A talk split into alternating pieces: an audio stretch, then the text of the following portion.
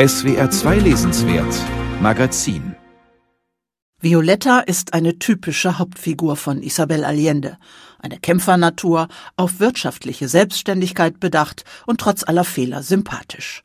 Sie ist bereits 100 Jahre alt, als die Corona-Pandemie beginnt. Sie vermutet nun, dass ihr Leben sich dem Ende nähern könnte und entschließt sich, ihre Autobiografie zu schreiben. In Form eines langen Briefes an ihren Enkel Camilo. Mein Leben ist es wert, erzählt zu werden, was weniger an meinen tugendhaften als an meinen sündigen Taten liegt, von denen du viele nicht ahnst, schreibt sie ihm. Sie erblickte 1920 das Licht der Welt, als die erste große Pandemie wütete, die spanische Grippe. Nicht nur die todbringende Seuche vertreibt die Familie dann aus der Hauptstadt. Der Vater hat auch mit Betrügereien sein Unternehmen ruiniert und kann sich in den besseren Kreisen nicht mehr sehen lassen. So flüchtet die Familie in den rauen Süden Chiles.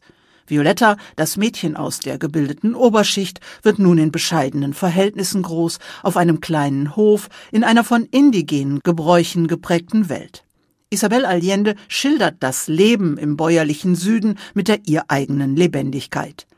Zunächst bewegt sich Violetta noch auf den für eine junge Frau damals vorgesehenen Pfaden. Sie heiratet einen Mann aus einer ultrakonservativen deutschen Einwandererfamilie. Fabian ist ein guter Junge, anständig, fleißig, gerade heraus. Er hängt an seiner Familie, wie sich das gehört, und der Tierarztberuf ist aller Ehren wert, sagte Tante Pilar. Dieser Junge ist einer, der für eine einzige große Liebe geschaffen ist, ergänzte Tante Pia unverbesserlich romantisch. Er ist ein Langweiler, so vorhersehbar, dass man jetzt schon weiß, wie er in 10, 20 oder 50 Jahren sein wird, wandte ich ein. Gegen Fabians Willen und die gesellschaftlichen Gepflogenheiten im Chile der 40er Jahre stellt sich Violetta allerdings früh wirtschaftlich auf eigene Füße. Sie führt mit ihrem Bruder eine Firma, die Holzhäuser baut. Als der Pilot Julian ihren Weg kreuzt, beginnen ihre sündigen Taten. Von da an wird das Buch erst zu einem Liebes- und dann zu einem Abenteuerroman. Violetta verlässt ihren Mann Fabian und bekommt zwei Kinder mit Julian. Der mutet ihr viel zu. Lügen, Seitensprünge, Gewalt. Und er verwickelt sie zudem in dunkle Geschäfte. Kurz, in die Figur des attraktiven Verführers Julian hat die Autorin alles Schlechte hineingepackt, wogegen sich Frauen bei Männern wehren sollten, womit sie ihrer Violetta die Chance gibt, sich aus dieser toxischen Beziehung zu winden und sich als feministisches Vorbild zu beweisen etwas weniger dick aufgetragen und in ein paar Verbrechen weniger verwickelt, wäre dieser Julian immer noch Scheusal genug, aber ein realistischerer Gegenspieler für die durchaus glaubhafte Protagonistin Violetta. Die Figur des Julian wird von Allende auch benutzt, um sämtliche bedeutenden Krisen des 20. Jahrhunderts anzuschneiden. Da darf die kubanische Revolution von 1959 nicht fehlen. Also arbeitet Widerling Julian auch für Kubas rechten Diktator Batista sowie für dessen Gegner, den Revolutionär Fidel Castro. Die Autorin belässt es allerdings immer nur bei der Aufzählung der historischen Ereignisse. Eingeordnet, bewertet oder hinterfragt werden sie nie. Und direkte Auswirkungen auf Violettas Leben haben sie auch nicht. Später lässt sich Julian mit der chilenischen Diktatur und mit der berüchtigten Colonia Dignidad ein. Auch wenn sie im Roman Colonia Esperanza heißt, es ist unschwer zu erkennen, dass die deutsche Enklave gemeint ist, die unter anderem als Folterzentrum für Oppositionelle fungierte. Über die Colonia Esperanza gingen beunruhigende Gerüchte um.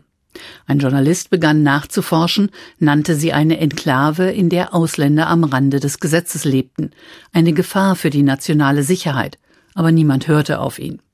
Von den Bewohnern hatte sich offiziell niemand etwas zu Schulden kommen lassen, und sie verdienten sich die Achtung ihrer Nachbarn damit, dass sie eine kleine Krankenstation eröffneten, in der Patienten aus dem Umkreis kostenlos behandelt wurden und der Kirche regelmäßig Kisten mit Gemüse spendeten, das an bedürftige Familien verteilt wurde. Die Kolonie wird nicht angerührt, das Militär hält seine schützende Hand darüber. Dort werden Spezialkräfte ausgebildet, sagte Julian mir bei einem seiner Besuche.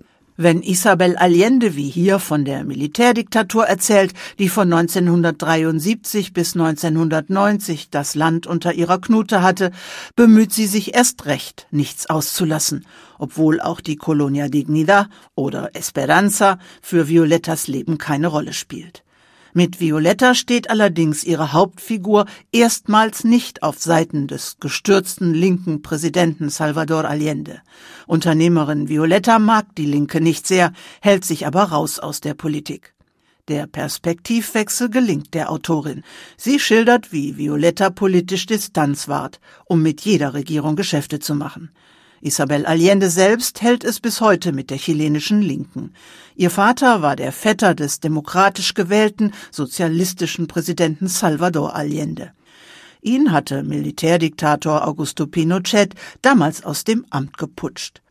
Isabel Allendes 26. Roman enthält weder inhaltliche noch stilistische Überraschungen, ist aber sauber recherchiert und schlüssig konstruiert und die Fans von Isabel Allendes starken Frauenfiguren werden Violetta mögen.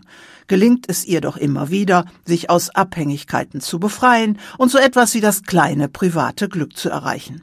Obwohl nun fast 80 Jahre alt, flüssig zu fabulieren, versteht Isabel Allende immer noch.